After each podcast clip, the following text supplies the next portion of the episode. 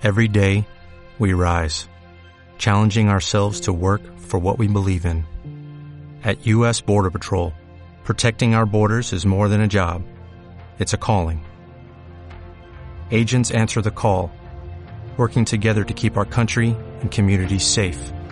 If you're ready for a new mission, join U.S. Border Patrol and go beyond. Learn more at cbp.gov/careers. Metrópolis FM presenta Reencuéntrate cada semana con la historia. Descubre los enigmas que han marcado a las civilizaciones en un relato histórico apasionante. En Metrópolis FM comienza La Fíbula con Santi García.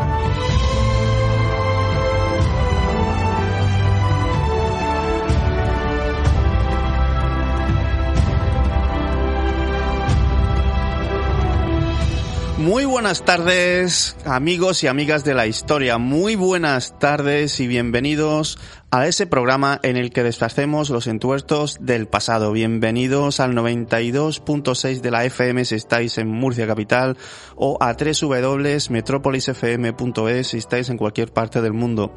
Son las 17 horas 01 minuto 16 horas, un minuto si estáis en las espectaculares Islas Canarias. Os habla Santi García desde los estudios centrales de Metrópolis FM Región de Murcia en el edificio Centro Fama. Comienza el programa de la historia, comienza la aventura de la historia, comienza la fíbula.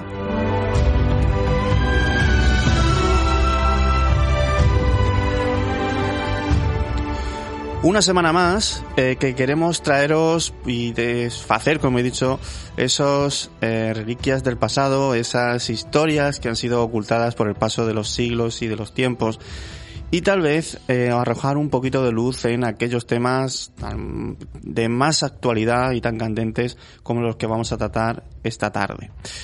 Pero antes de eso, eh, pues no me queda otra que como cada semana presentaros a los mejores colaboradores del mejor programa de la radio mundial. Por un lado, Dulce Olmedo, buenas tardes. Buenas tardes, Santi. Y por otro, Antonio Florit, muy buenas tardes. Hola, ¿qué tal? ¿Cómo habéis pasado la semana? Si es que la habéis pasado. Muy bien, muy bien. Sí, sí, estoy aquí, ¿qué le ha pasado? bueno, bueno.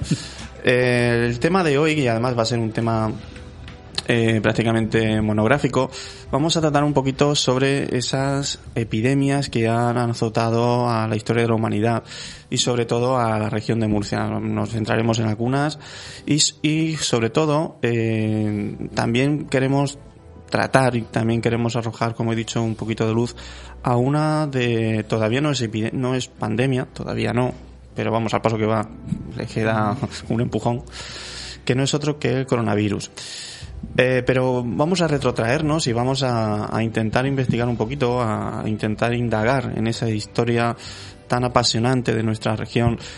Y eh, Antonio, por ejemplo, así que te tengo a, a voz, que, que, que, te tengo cerca. a voz de pronto. eh, ¿qué, ¿Cuál han sido, o cuál podrías para ti, para, en tu opinión, cuál sería la, la epidemia más brutal que ha sufrido la región?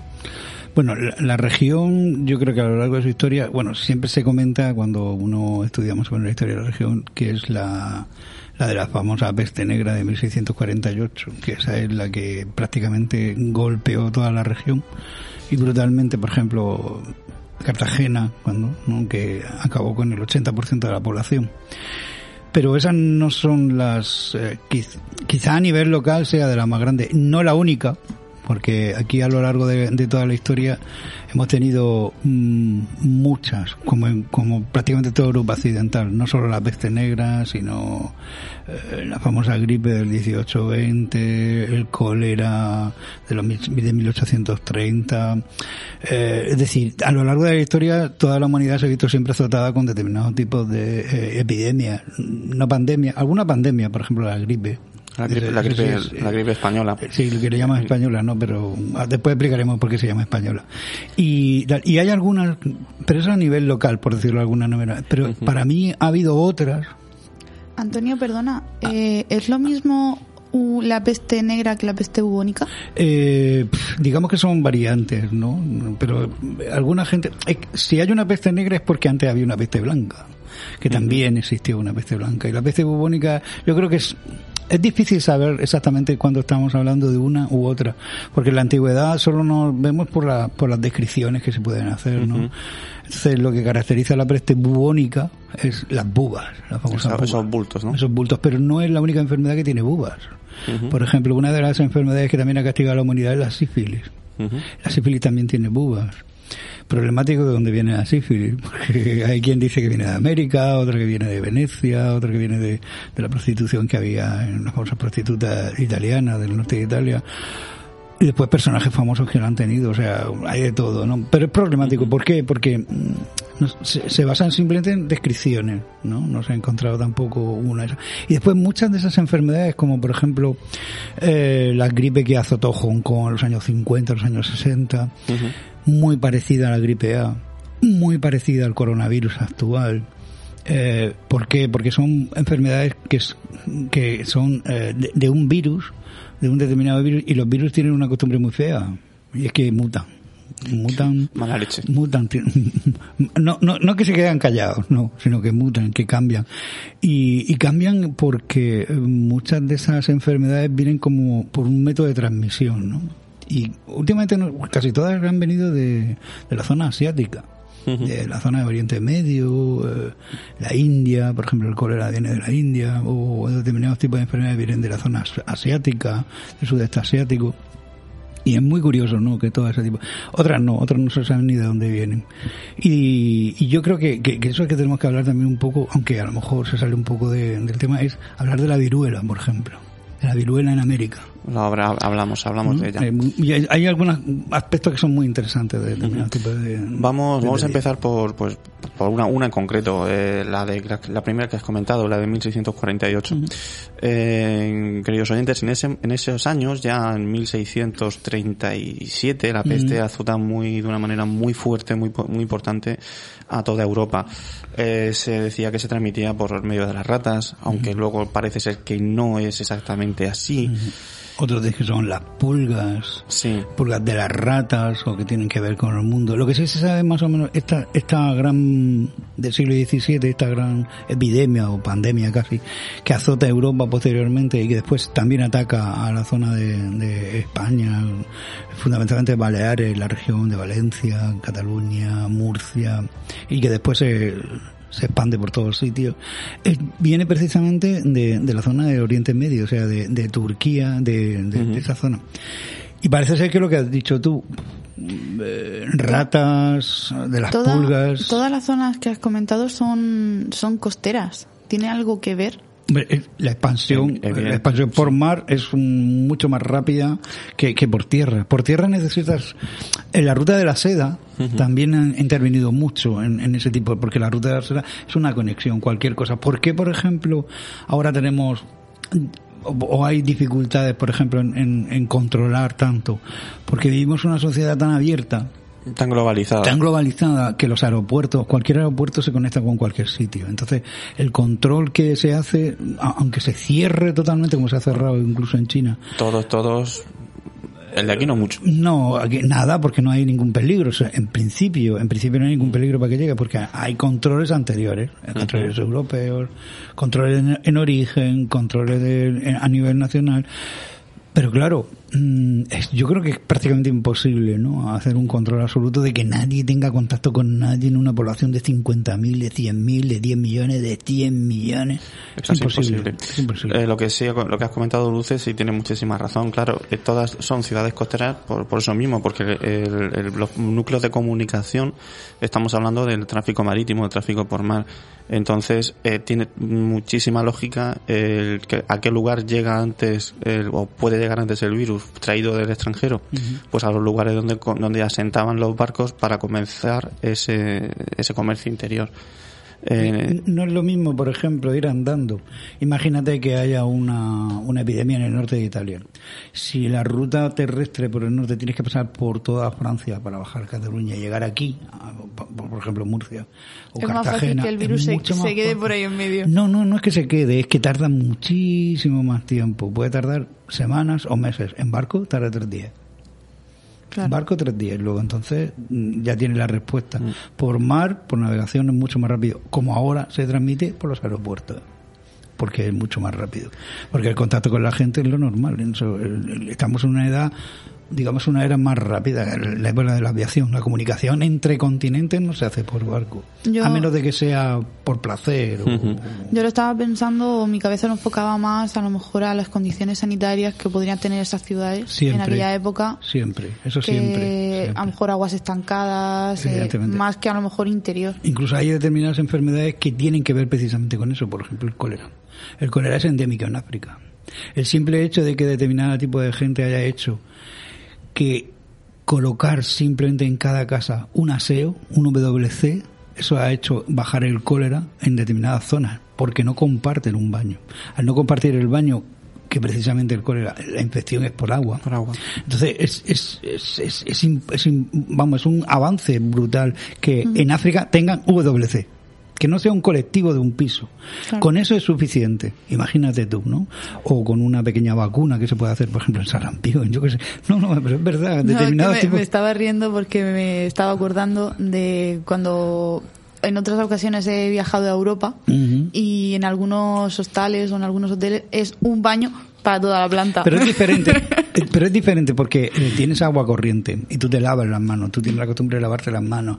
Todo el mundo en Europa Occidental se lava las manos mil veces, doscientas veces, y eso es fundamental. Lo vamos a hablar después, pero eso es fundamental para, para eso. ¿Por qué? Porque tener unas condiciones higiénicas. Cuando esas condiciones higiénicas no existen o son precarias, como en la Edad Media, donde no existía un alcantarillado, excepto en los países que sí lo tenían, el mundo musulmán, por ejemplo.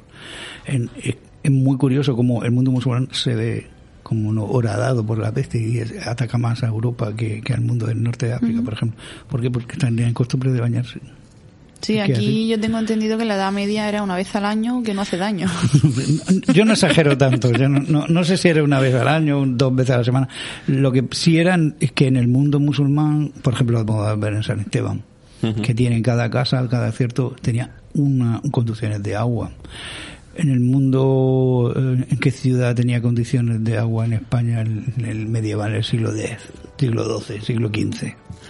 Muy poquita. Muy poca, muy ¿no? poca, La muy tradición poca. romana, por ejemplo, pues se ha perdido en Pero ese sentido. claro, eso te iba a decir, ni eso, ni eso. Hay, hay ciudades que incluso en época casi prácticamente en el siglo XIX es cuando empiezan a llegar los primeros alcantarillados. Entonces es, es, es imposible y las condiciones higiénicas, como comenta Dulce, pues obviamente hace mellan muchísimo la, la posibilidad de la transmisión de, de, eso- de esas enfermedades. Una, una de las cosas que, por ejemplo, a mí me llama mucho la atención dentro de las rutas que hacemos, por ejemplo, en Cartagena, de tal y que cual, pues es el WC que había el submarino Peral. Por tenía ejemplo. un WC. ¿Qué, ¿Qué casa tenía un WC en 1885? En Cartagena. Ni siquiera la, de, Murcia. la, la de Camilo Aguirre que, que estaba empezando a construirse. No tenía tampoco, es decir, curioso, ¿no? Pero allí el este hombre se le ocurrió hacer un un submarino por necesidad estratégica, vamos a decirlo, no porque fuese. Pero en lo que nos están diciendo, el- en época victoriana es cuando empieza a colocarse en Inglaterra lo que es un WC. Hasta entonces, agua abajo, por la calle. Literalmente. O había un rinconcito de la casa donde todo el mundo hacía los palacios de Versalles. Quien haya visitado Versalles es que no. Así que, claro. Imaginaros en, en, en, mediados del siglo XVII, imaginaros cientos y cientos y cientos de personas muriendo todos los días. Imaginaros carros eh, tirados por, por caballos o por bueyes o por, por animales cargados de cadáveres yéndose más allá de las a- de las murallas de la ciudad a fosas de cal viva eh, cementerios colapsados todo eso generó un clima, obviamente, de inestabilidad, pero todo también generó un clima de mm, sálvese quien pueda. O sea, de, de, si aquí, si ahora mismo íbamos, después comentaremos eh, las es- exageraciones y los fake news que están llegando a través del coronavirus, pues el, ya no los fake news, sino el grado de, de, de personas hipocondríacas que había en medio del 17 era también espectacular. Y el terror a la muerte, el terror a la muerte y a la enfermedad, eso, eso es consustancial al género humano. ¿De qué manera, mm, Antonio, podían o empezaban a defenderse, entre comillas, lo de defenderse? Eso, eso iba a preguntar, que, que cómo se combate ese, ese miedo de la población de decir, Yo, de me nada. voy de aquí que, que están cayendo como En la moscas. antigüedad de ninguna manera. Eso era... No, no cerraban la muralla y echaban la llave. o- Sí, pero da igual, es decir, una de las primeras manifestaciones de las pestes en general, que por ejemplo en, que se da en Atenas en el siglo V cuando va a hacer la guerra del Peloponeso y que azota la ciudad porque estaba eh, totalmente cerrada. ¿Por qué? Porque las condiciones de, de cerramiento de sitio que tenía la ciudad con respecto a otros a otras ciudades mm, que se daban en el Ática, pues pasaba igual, es decir, ese cerramiento, ese hablar, ese estar junto, eh, ese hace- esa falta de agua, de higiene y demás, que, que provoca? Provoca enfermedades y provoca la muerte. Y ya hay tanta gente que ya no se puede enterrar, pues ya no se entierren, pues ¿cómo se combate esas enfermedades si no sabe que existe un virus? Si no sabe, ¿cómo, se combatían ante las enfermedades? Pues, ¿Cómo se combatía la enfermedad en Egipto? Ni yo mismo, vamos, son, son de risa, porque son mitad magia, mitad alguna cosa que podrías acertar, ungüentos de, con excrementos de Dios sabe qué, cataplasmas de plantas, y a lo mejor acertabas con alguna planta que, que tenía un carácter eh, antibiótico, por decirlo alguna cosa, por, por ejemplo, con plantas como el tomillo o el romero, pues si aciertas, pues si eso funciona, pues lo sigues utilizando. Bueno, y con, no en Egipto, sino en épocas más modernas, eh, sobre todo el 18, 19 y s- incluso el siglo XX, eh, el, el famoso polvo de momia. También, que era, vamos, que era- ¿Qué, era- qué es el polvo de momia? Es la primera vez que lo oigo. El polvo de momia, que me corrija Antonio, es los huesecicos de la momia. toda, cualquier- toda la momia, ni siquiera los huesecicos, todo, toda, todo, toda la todo, momia, toda la todo. momia así, machacaica, machacaica, machacaica, Hecha, hecha polvo, de ahí, de ahí el nombre, para adentro. Que Porque se se- lo bebían. No se lo tomaban igual. ¿Por qué? Porque se consideraba, imagínate, si algo sirve para preservar, vamos a ver la, la lógica, la ilógica que tenía él. Si algo sirve para preservar un cuerpo de hace 2.000, 3.000, 5.000 años, eso quiere decir que es bueno para la salud. Luego entonces yo me lo machaco, me lo tomo tal y me lo tomo y entonces eso no puede ser malo. Es la misma concepción en la que se pensaba que la sangre sanaba. Claro. Sí. La sangre, la sangre de una persona sana podía sanar a, a una persona enferma. Claro. Por lo tanto, le extraemos la sangre y que la otra persona, la que está chupitos, enferma, ¿no? se la vaya tomando a lingotazo. El problema que tiene la sangre es que a lo mejor no es la tuya, a lo mejor la sangre de este hombre tenía determinado tipo de infecciones. Es brutal, es no, no es. Pero yo, una, una curiosidad, hasta no hace mucho más de 150 años, las parteras no se lavaban las manos. Cierto. ¿Cómo? Las parteras no se lavaban las manos porque no consideraban que eso es.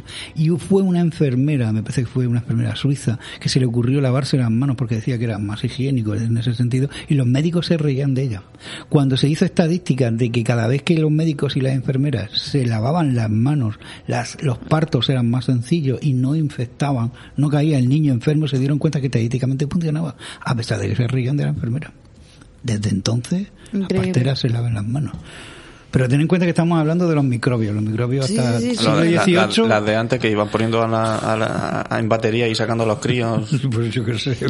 Pero el caso es que no se lavaban las manos. Madre porque mía. no consideraban que era algo... Es decir, si es que eh, la ciencia ha avanzado una, una barbaridad en los últimos 200 años. Sí, sí, es cierto que, que estamos hablando de, de una especie de me- mezcla entre la quimia, la Claro. química, la magia, la alquimia, la, es una cosa un poco... poco rara y no tenemos eh, hay que tener cu- cuando, cuando, cuando por ejemplo hablando de, de, de la sangre desde cuándo se sabe que se puede hacer una transfusión sin peligro desde los años del siglo XX anteriormente no se podía hacer transfusiones o mejor dicho se podían hacer transfusiones pero la gente se moría y no se sabía por qué claro Ya, a lo no mejor es no eran compatibles. O... Claro, es que no sé, eso de los tipos de sangre no se conocía. Con lo cual, pero vamos, ¿cuánta gente habrá muerto de hepatitis, por ejemplo? Sí. simplemente por una transfusión. Hasta hace poco tiempo, eh, cuando apareció el SIDA, otra de las grandes Enfermedades. enfermedades del siglo XX. Que de hecho sigue azotando Claro, al claro. siglo XXI. Exactamente. Pero fíjate lo que se Es- decía de ella, íbamos, el- iba a acabar con el mundo. El SIDA iba a acabar con el mundo. Eh, nada, nos quedaban días. Con la gripe eh, igual, iba a acabar con el mundo también. El SIDA en realidad es simplemente que la destrucción del sistema inmunitario. Claro. No es, en realidad el No SIDA no te mata, no te mata como tal. Te Lo- mata un resfriado que contraigas con, Por ejemplo. con el Te SIDA. mata cualquier cosa a lo que tu sistema está preparado para defenderse. Si te falta eso, son como los niños burbujas, esos niños burbujas que hay que guardarlos absolutamente, mantenerlos en una, en una vida estanca, porque no se puede estar en contacto con un vaso de agua, con un teléfono, con una moneda, que es la cosa más enfermiza que puede haber, un billete. Hoy en día sí. No, el billete es la, la, la, la, la, la- la transmisión más fácil de enfermedades. Dios sabe cuántas manos ha tocado y es papel. Una moneda igual. Eso es lo que transmite más enfermedades. Bueno, a- aparte de darte la mano con alguien o... Ahora hay Ya. que saludarse con los pies. Ya, sí, eso sí, sí.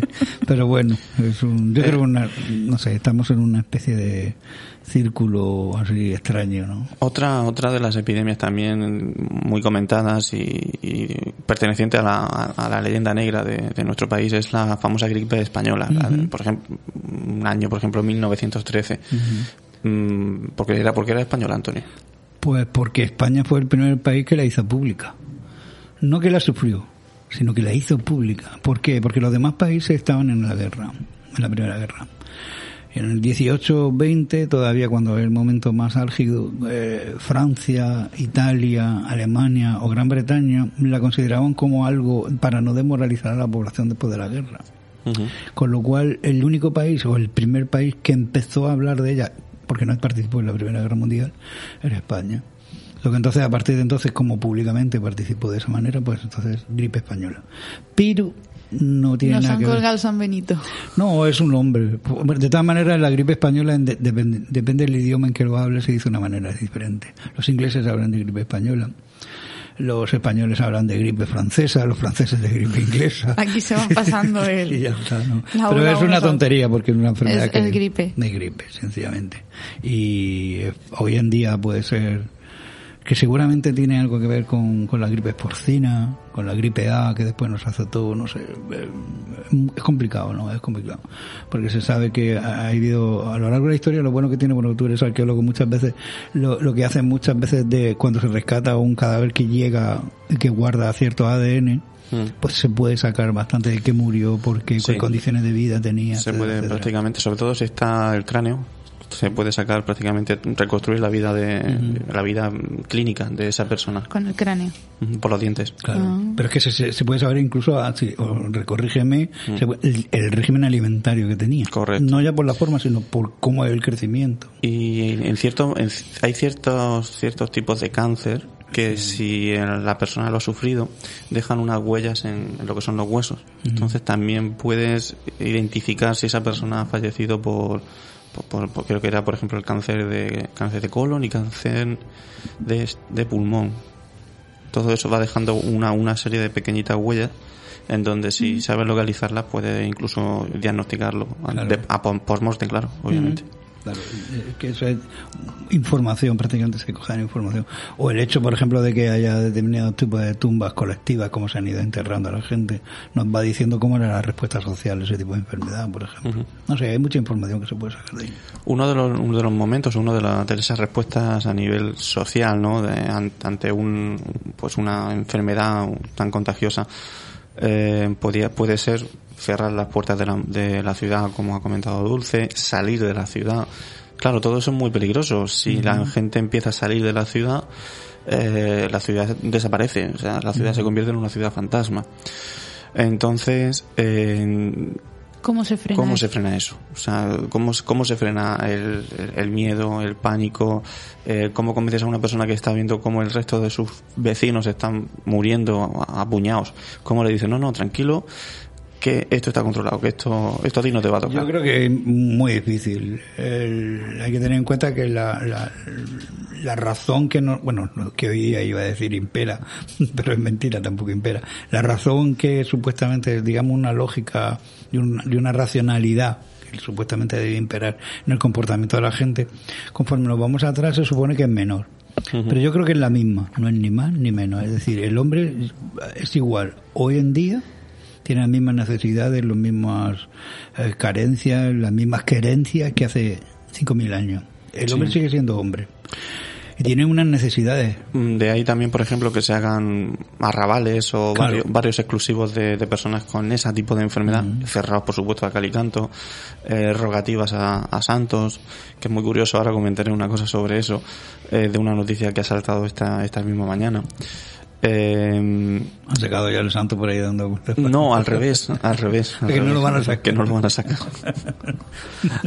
al revés. Es curioso, ¿no? Porque quiero decir, como, mm, por ejemplo, en el siglo XVIII, siglo XVII, eh, había rogativas y se sacaban los santos en procesión para pedirles eh, a favor de, de que se vaya esa enfermedad o se... Y eh, pues, es una noticia de esta misma mañana del mismo obispado de, de Cartagena que ha comentado que a ser posible no se besen, ahora este viernes tenemos los, los famosos besapiés en prácticamente toda la región, pues que, que no se besen, no, no, físicamente no se bese el pie de la imagen, que se haga una reverencia, que se eviten dar las manos en, en lo que sería en la paz, en, No, que no te des no besos, te- no, le des, cuando te en misa te das la paz, no, que sabes que la gente te da Sí. dos besos, no, date la mano. Solamente. Bueno, vale, no, no me parece mal el- si, si estuviéramos sufriendo nosotros coronavirus en todos sitios, pero ¿conocer algún caso? aquí en Murcia Ujú. no llegan. Pues entonces, ¿cuál es el problema? Es que... Aquí es que en España no sé dónde están. Se ha escuchado En España, campanadas. en España Hay está, algún caso también. Eh, sí, hay varios confirmados prácticamente en todo, en toda, en todo el país. Eh, Lo único lugar que son Galicia, eh, Aragón. Aragón y Murcia. en Murcia. Son los tres, las tres, las tres zonas que, que se libran de momento. Hay por ahí ya en Twitter alguna tontería que pulula que se está analizando los sangreros murcianos. Porque parece que no. Pero incluso en España se ha dado un caso de esto del coronavirus que hasta hace muy poco tiempo no había ningún menor de 18 años que había contraído la enfermedad. Uno de los que hay en España es menos de 18 años. El primer caso. Yo lo que sí que había escuchado era que a los niños, o sea, niños, niños, eh, todavía no, No se le ha dado, no se ha dado ningún caso. Ni en China tampoco. Creen que, que los niños como que son un poco inmunes a, a esto que está ocurriendo y que no, de momento no se han contagiado ninguno, que sepamos. Yo es que no lo sé, tampoco es un... Es que no, no, no entiendo muy bien porque tampoco los médicos saben... eh, ¿Por dónde cogerlo? Claro, yo, lo único que yo sé con certeza es medidas higiénicas y medidas de prevención y Ahora hablaremos un poco, un poco de eso. Mucho, mucho paracetamol. Eh, hemos consultado al Servicio Murciano de Salud y nos han mandado una serie de, de indicaciones y una serie de, de características de- de- del propio coronavirus que, bueno, vamos a, pues por ejemplo, estos, sí, pues, estamos, estamos a puntito de entrar en publicidad, pero si nos da tiempo a comenzar. Pues, ¿qué características nos han enviado sobre este tema? Pues que el coronavirus se comporta similar a la gripe, que la mayoría de los casos eh, presentan síntomas leves que no necesitan asistencia hospitalaria, que la mortalidad en la zona de Wuhan, en China, es entre el 2 y el 4% como máximo, y fuera de China del 0,7%, o sea, Dios santo. nada, nada. El tema es, claro, el 2 o 4% en China, con 2.000 millones de personas. Sí, o sea, entonces es una de gala, mogollón. Pero realmente no es tanto. Eh, y de hecho están diciendo que las personas que han fallecido por coronavirus es porque son enfermos crónicos o que ya tenían afecciones respiratorias. Sí, fundamentalmente por eso se llama coronavirus, porque afecta al sistema coronario, o a gente enferma del corazón o del sistema respiratorio. Como buen virus y como bien has comentado, mutará. y El año que viene tendremos coronavirus Dos. 2. El, re- Destrucción fatal. el retorno. No, pero es como la vacuna de la, de la gripe. La vacuna de la gripe ya sabes que te vale para todas las gripes que han pasado. Pero no para la que viene. Pero no la Vale, que si viene. este año te viene con tos y fiebre y el año que viene pues te viene con estornudos y picos de nariz. Sí. Con lo cual, el, el- por, por- bueno, por, por eso todo el mundo se tiene que vacunar de la gripe todos los años. No, no todo el mundo, sino aquella. Sí, gente que tiene los un sectores de factor riesgo. de riesgo. Exactamente. Bueno, pues vamos a hacer una pausita para publicidad.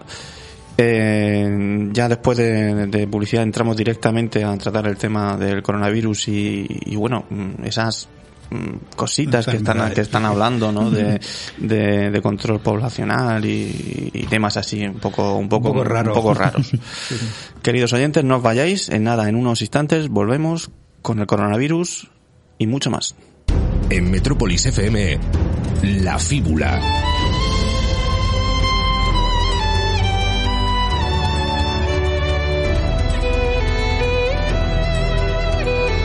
Con Santi García.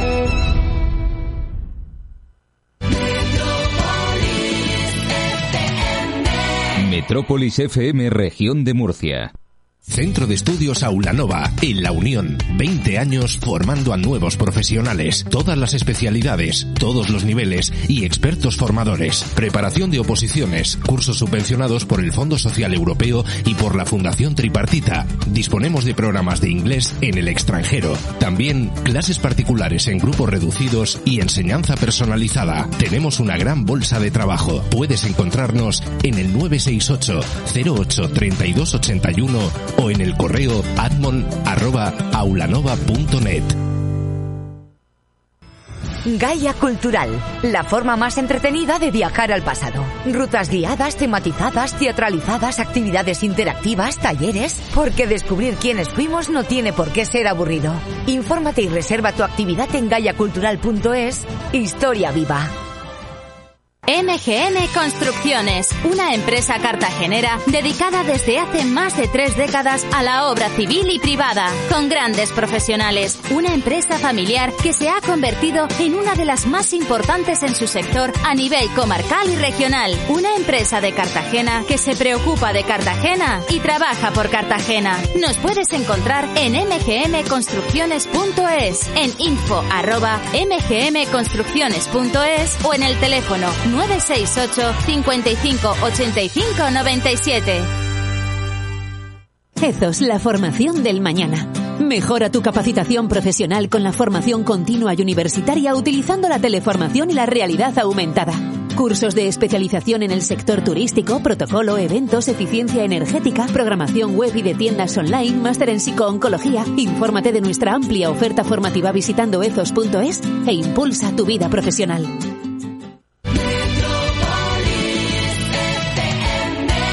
Metrópolis FM Región de Murcia. En Metrópolis FM, La Fíbula.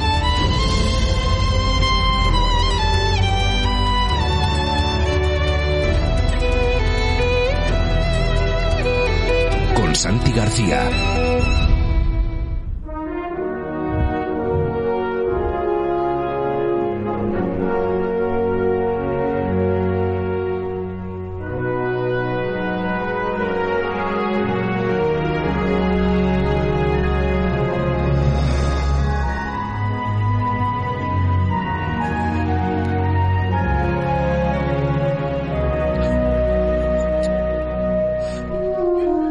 Bueno amigos, volvemos a la fíbula, volvemos al 92.6 de la FM si estáis en Murcia o a www.metropolisfm.es si estáis en cualquier parte del mundo mundial. Eh, vamos a arrancar o vamos a continuar con el tema de, del coronavirus, ese virus que parece que va a acabar con todos y vamos a morir todos pero creemos, sinceramente pensamos, que no es tanto, tanto como lo pinto. En el USA Today, en el USA Today salía una broma buenísima que, que se está poniendo de moda también de, de cómo el gobierno español no podía acabar con la, con la costumbre que tenían los humanos de morirse, ¿no? Pues una cosa parecida. No había remedio, dice el gobierno español, no hace nada en contra de esto. Todos los seres vivos se mueren. Pues algo parecido es lo que nos va a pasar con el coronavirus. Más o menos vamos a ver todo, pero supongo que el 95,99 no va a morir de eso, supongo. Dulce tenía también por ahí unos cuantos datos sobre la gripe para que pudiéramos comparar mm. un poquito eh, la realidad mm, verdadera, no de redundancia, de la mortandad del coronavirus y la mortandad, por ejemplo, de la propia gripe, ¿no? Porque una, una cosa, ¿cuántos casos tenemos de coronavirus ahora mismo en España? Aproximadamente setenta y tantos. No, no, llega, no, no llega a 80. Vale, eso por una cosa, porque ahora vas a decir tú los casos de gripe del año pasado, por ejemplo. Sí, los casos, o sea, personas que padecieron gripe el año pasado, hablamos de cifras como 525.300 casos el año pasado de gripe. O sea, así a ojo, ¿no? Sí, a ojo, más o menos. Y una tasa de 6.300 muertes. Es decir, que murieron el año pasado más de 6.000 personas de gripe. Vale. Que, personas... que, repetimos que seguramente serían casos ya de personas con otras complicaciones y que eso, pues... ¿Y de coronavirus cuánta muerto gente hay este año? Pues En de, España, de- España no tengo no tengo ningún dato de muerte. Ninguno. Y que, ¿Y en el mando y que en China, o sea, lo único que tengo aquí es de China y es eh, un, como un máximo de un 4%. Ya, pero, por ejemplo, en, en Italia... En Italia eran nueve personas, nueve personas. Es estaban decir, siempre relacionadas con algún cuadro vírico, algún... Personas mayores sobre todo, con enfermos, crónicos, con sus complicaciones. Luego, entonces, la primera mm, cosa que podríamos plantear aquí en la mesa es, ¿está justificado tanto temor? Claro, ese es el esa es la cuestión que, que por la que también traemos a colación el, el tema al programa de esta tarde.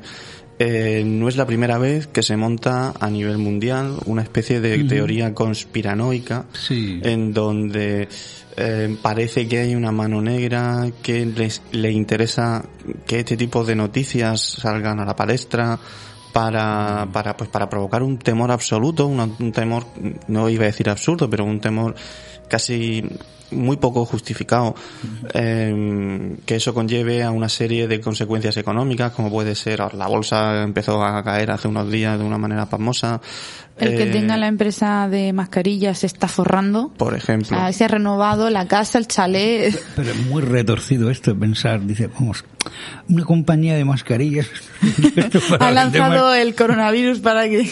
No tiene sentido, no tiene mucho sentido. Es Hay- que es un absurdo, es un Eh, absurdo. Hay una, hay una conversación que yo estaba en un supermercado y, y eso te lo contaba antes y yo, yo tengo que decirlo porque había dos viejecillos, dos personas mayores que estaban hablando en- en- con el con el responsable del supermercado mientras hacían en cola y hablaban de eso, de, de, de qué casualidad que habían acabado los chinos, habían acabado con las mm, protestas de Hong Kong gracias al, Al coronavirus. al coronavirus. Una- es como si hubieran sacado un virus, eh, lo hubieran allí para acabar con las manifestaciones de Hong Kong. De esa manera, y lo que pasa es que se le ha ido de las manos y No sé. se ha contagiado. sea. Pero, ¿de dónde saca la gente ese tipo de información? No, no lo sé. Yo, yo tengo tanta imaginación. Yo no tengo tanta, vamos. No, no, ni yo tampoco, ni yo tampoco. No lo sé.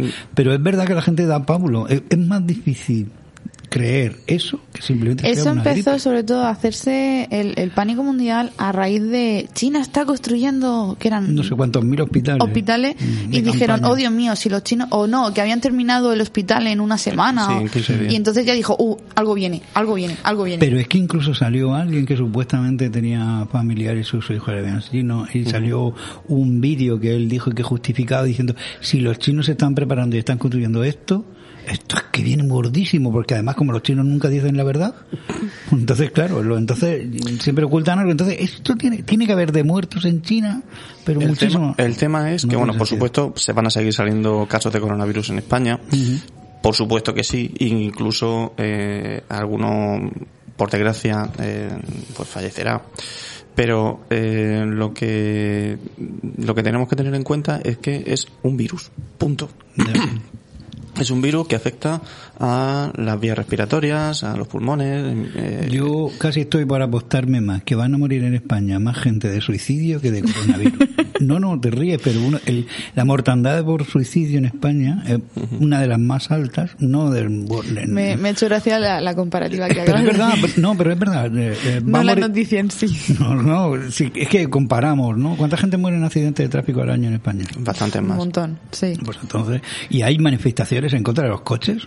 No, ¿En co- ¿A favor de los pasos de cebra? no. Bueno, en una calle de Cartagena Sí, se, han- se lo han tomado en serio, se lo han tomado en Por cierto, está, está justo en la calle Florida Blanca, está justo en el otro lado de mi casa. Yo vivo en la otra calle, la calle paralela, la calle mayor. Yo los otros días pasé por allí y los conté, ¿eh? dije, no puede ser, pues sí, sí. Pues sí, es está, verdad, cada está. 10 metros hay un paso de cebra. Bueno. Y echan la foto y la única persona que hay en toda la calle no está pasando por el paso de cebra. es que no tiene sentido. ¿Cuántos coches pasan por allí? Se le ha ido la olla. Sí. Pero bueno, eso Bueno. no tiene nada que ver. Eh, Que divagamos, divagamos. Sí, que nos vamos, que nos vamos. Volvamos a- al coronavirus. Eh, básicamente el, el protegerse son medidas de prevención. Antes Sí. lo comentábamos fuera de micro. Pero pues, eso siempre ha existido, me refiero a esas medidas, eh, lavarte las manos cuando sales del aseo, ponerte la mano en la boca cuando vas a toser o estornudas, que hay gente que no lo hace. O sea, hay gente que, que no lo hace. precisamente porque hay gente que no lo hace. No, pero fundamentalmente lo que no hay que llevarse nunca las manos a la cara, ni a la boca, nunca. No, no, no cuando haya gripe, es que nunca. Porque eso es lo que hace que vayas recogiendo enfermedad cuando le dan la mano a alguien. Luego entonces, eh, eh, entonces tiene eso. Pero, ah, que te digo? Eh, un mínimo de, de, de medidas y un mínimo de sentido común ya está. bueno, pues para ilustrarnos un poquito con el tema este de la, de, la mente humana o de, de, cómo es posible que de una nada, una chispina, eh, hagamos una montaña y, esa ese, todo el mundo rompan filas y se salve quien pueda. Vale. Tenemos al otro lado del, del teléfono a, eh, a Juan Carlos, Juan Carlos Martínez, que es psicólogo por la Universidad de Murcia. Buenas, muy buenas tardes, Juan Carlos. Buenas tardes, Santi, y muchas gracias por invitarme, aunque sea ya telefónicamente. Te he dicho Martínez, pero eres, eres Sánchez.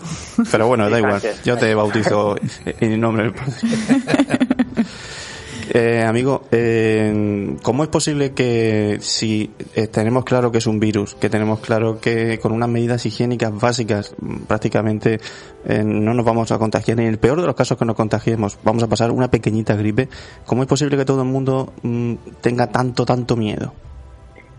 Pues yo creo que en primer lugar lo que ha pasado es que estamos ante una enfermedad nueva, hay mucho desconocimiento, eh, al principio se veía desde fuera como que estaba en China y al ser algo nuevo eh, va cambiando rápidamente. Eh, los primeros datos que se tenían al principio ya no son los que se tienen ahora y eso afecta muchísimo a la percepción de la gente, sobre todo porque se han dado muchos mensajes azucarados comparándolos con la gripe, diciendo que es algo sin importancia pero la gente hoy en día tiene muchísima información y normalmente eh, cuando hay gripe la gente no ve que se cierren ciudades enteras, no ve a profesionales con trajes, eh, todo ese tipo de medidas lo que hacen es que a la gente le, provoque ansiedad, un, cierto miedo y el pensar que no se está diciendo toda la verdad. Puede, puede ser que los medios de comunicación, o más que los medios de comunicación, la descomunicación de los medios que hay en redes sociales ayude a ese, a ese temor. Por supuesto, porque si desde un primer momento se hubiera dicho eh, claramente lo que era la enfermedad, la población contaría con una información básica eh, y en base a eso se, se podría tener. Pero como no se conocía prácticamente nada de la enfermedad, empezó en China, eh, el acceso a la información era muy restringido y mediáticamente ha sido un boom. Eh, eso ha provocado que, la, que por las redes sociales salgan muchos bulos y todo este tipo de cosas afectan, mm, por supuesto, a, a, la percepción que la gente tiene de la enfermedad, a ese miedo, a esa ansiedad, esa psicosis por comprar mascarillas, geles desinfectantes, porque en esta era de la información eh, la gente no es como en la antigüedad, eh, la gente eh, tiene un, más cultura y por supuesto pues está mucho más alerta a cualquier cosa que pueda afectar a su salud y en ese sentido se produce ese miedo porque la gente dice bueno, si es una gripe, eh, ¿por qué se cierra una ciudad de 40 millones de habitantes? ¿Por qué sale el ejército y acordó en una zona? Eso normalmente no se ve en una gripe. Entonces, la, la población tiene la sensación de que se le está ocultando algo o que no se ha dicho toda la información. Puede ser, puede ser Juan Carlos que también la gente se deja guiar por el doctor Google y que enseguida que buscas algo de información como tires un poco del hilo, me voy a morir. Usted se va a morir. Y a veces nos dejamos guiar más por lo que he leído en Twitter que lo que está diciendo el propio, los propios sanitarios. Que, bueno, hay que tener eh, cuidado, pero. Sí, eh, en primer lugar siempre hay que hacer caso de las fuentes oficiales, eh, por supuesto, que son las que dan eh, información veraz. Pero claro, hoy en día es inevitable que con el auge de Internet la gente consulte. Hay una hipocondria enseguida y, la gente busca cualquier, cuando tiene cualquier síntoma de cualquier enfermedad en Internet para confirmar sus sospechas. Es bastante gracioso en ese sentido. Pero claro, como es una enfermedad muy nueva, eh, la información va variando muy rápidamente. Los protocolos de actuación que, por ejemplo, se aplicaban aquí en España eh, ya han cambiado, están obsoletos. Eh, también la enfermedad estaba en China, pero ya con el brote de Italia ya está aquí en Europa, está cerca. Y yo creo que eso afecta muchísimo a esa inseguridad de la gente. Sí, también no ayuda el hecho de que se clausuren eh, congresos, no ayuda el hecho de que haya, por ejemplo, un evento deportivo y, no y, se, se deshaga, o sea, se vuelva a cancelar también. Eh, no sé, es que mm, todo el mundo parece que está echando... Mm, marcha atrás. No, marcha atrás no, más gasolina a un, a un fuego que, que, que, no, no entiendo el, sentido de, de, avivarlo tanto. Sí, porque los principales especialistas ya han calculado que prácticamente el 60%, el 70% de la población mundial se va a infectar de coronavirus. O sea, es una cosa que ha venido para quedarse. Y la comparación con la gripe es un poco desafortunada, porque aunque la letalidad sea baja y la mayoría de muertes se hayan producido en China, eh, la gente, eh, cuando eh, aquí particularmente en España hay gripe, que por supuesto se producen muchos fallecimientos, la gente no ve que se en zonas o como por ejemplo ha pasado en, en, las Islas Canarias, que se, un hotel está aislado por, por, precaución, todo ese tipo de cosas no estamos habituados a verlas por la por la gripe y entonces la gente se cuestiona pues a lo mejor no es tan leve como, como están diciendo los medios. Pero es posible que sea eso simplemente porque lo que has comentado, Juan Carlos, si no se conocen las causas o no se conoce de dónde viene, de dónde procede o cómo, cómo atacarlo, sí, porque en realidad tiene su medicación en ese sentido. Pero al no haber una vacuna, no haber una, una cosa más clara, ¿no? Pues. Sí, es algo nuevo, es algo nuevo y por supuesto al ser algo nuevo, eh, va a llevar un tiempo el desarrollar una vacuna, el tener una medicación específica y eso genera mucha incertidumbre, por supuesto. Bueno, pues muchísimas gracias por entrar en directo, dejando tus quehaceres de esta tarde y estar este ratito de radio con nosotros. Juan Carlos, muchísimas gracias. Muchísimas gracias a vosotros y hasta otra. Hasta otra.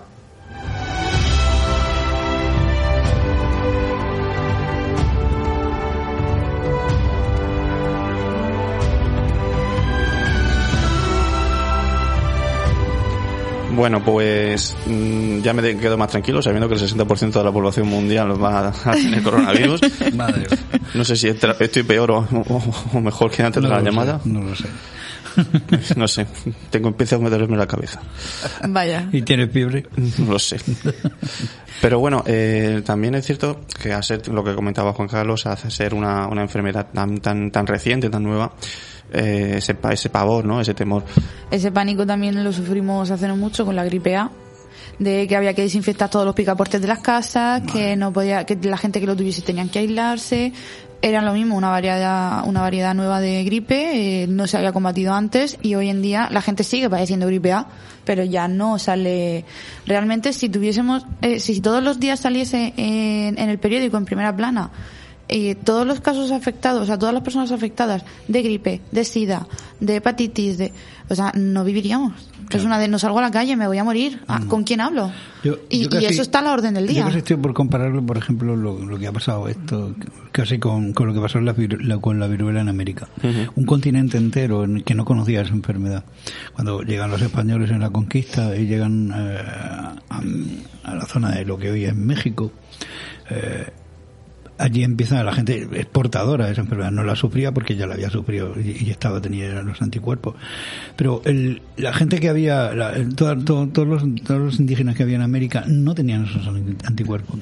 De tal manera que la enfermedad fue brutal. Nunca se, nunca podremos saber cuánta gente murió a consecuencia de la viruela en, en América. Porque es imposible, porque desconocemos incluso la población previa con lo cual es muy difícil. Son, son estimaciones, millones, no sé, depende de, la, de lo que tú tengas de, estimación de población, pues tantos muertos, ¿no? Pero es muy curioso, por ejemplo, que incluso antes de que los españoles llegaran a determinados sitios, la viruela llegaba antes ya se encontraban enfermos de viruela cuando ya llegaban. Es decir, la expansión era tan rápida. ¿Por qué? Porque era una población virgen. Una cosa parecida a lo que está pasando ahora. Es decir, es, una enfermedad nueva sobre un, tipo de, de, de, población que no tiene nada que ver, que no tiene defensas contra eso. Ahora, ¿por qué eh, sabemos que la viruela en América funcionaba de tal manera? ¿Por qué está funcionando ahora? Bueno, según parecen, las causas más o menos eh, eh, probable, porque tampoco se sabe muy bien, es como consecuencia de que China se ha abierto al mundo. No era como en los años de hace 60 o 70 años, que era un país muy cerrado. En China tenían una gastronomía, una gastronomía muy peculiar, en la que comen muchos animales que nosotros normalmente no comemos. Entonces, resulta que esos es- es- ese tipo de transmisión de determinadas enfermedades que solo tienen unos animales, como por ejemplo puede ser un murciélago que, que te, que te da la rabia cuando te muerde o cuando te roza, es extraño, pero sí se han dado casos de rabia en humanos debido a- al contacto con un murciélago. Pero yo no me como un murciélago, quiero decir que No, no- normalmente no comemos murciélago. Ni un escarabajo. Ni un escarabajo, exacto, pero en otros ¿Y países cómo, sí. ¿Cómo era el animalito ese que decías antes? El pangolín. El pangolín. ¿Quién se come un pangolín? que- ¿quién? Bueno, primero que, hay- Que tiene nombre de sabemos rollito. que es un pangolín. ¿Se lo ha visto alguien? Yo no. Personalmente no he tenido ningún contacto con un pangolín. Pero en China parece ser que ha habido que se lo, que se lo pueden comer. Pero ¿qué ocurre? Que esos, esos, eh, anim- eso- esos animales tienen determinados tipos de eh, eh, infecciones normal y entonces eso es lo que ha pasado. Está buscando que Está un buscando que un pangolín. pangolín. Burlado de mi parte. Que no, que no. Es que ahí está el pangolín chino y el indio. Ah, Pero son muy vale, parecidos. ya sé lo que es. Digo, digo, supongo. ¿no? Ya sé lo que es. Eso es un pangolín, sí, efectivamente. No, es un no- animal muy gracioso. Es- tiene- sí, me recuerda como al oso hormiguero, pero en chiquitito y, y la piel. Sí, está, tiene, eh, tiene- está acorazado. Está tiene como la piel de serpiente. Como Como una la- Es como una coraza. Como una especie, de, de- coraza. de armadillo. De armadillo. ¿Y esto se come? ¿En serio? Yo normalmente no me comería nunca un pangolín, por cico mío. Eh, me comería un pollo. Me recuerda, me recuerda al armadillo, me recuerda a una de- cosita. Qué mono. Bueno, pues ese tipo de enfermedades que tienen, esos que normalmente es de transmisión humana es rara, pues ha pasado a humanos. Y debido a que China se abre últimamente y está conectada La como global- un país más normal, la globalización. en- en- en la- lo que tú has dicho antes, globalización, pues lógicamente es cuando se ha abierto determinado tipo de enfermedades. Precisamente lo de la gripe A, la gripe aviar, también pasó como contacto de cerdos y aves a través de la alimentación.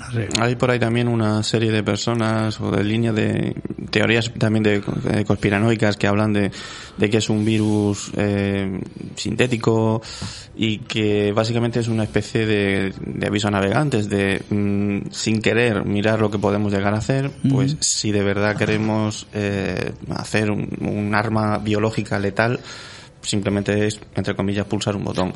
Pero, Pero efectivamente, lo que hemos comentado antes, fuera de ¿de micro. verdad tú crees que alguien pondría una enfermedad libre sin un antídoto? Sin un antídoto no. Claro, pero yo... O yo voy a hacer experimentos con mi población para que se mueran 50.000, 60.000 personas. También puede ser como control de población, me refiero, cada día somos más, cada vez nos morimos más tarde, cada vez y estamos, Eso- eso estamos saturando, o sea, con esa conspiración estamos saturando el planeta, entonces Eso puede, me ser una teoría plausible de No. decir, no, le, le doy un- una cosa controlada que me quite unos cuantos, una- unos cuantos miles y, y por equilibrio. Hay una canción de los años 70 que decía que había una empresa genética que lo que quería hacer era que la población humana bajarla de tamaño para que entraran más y los pisos fueran más pequeños.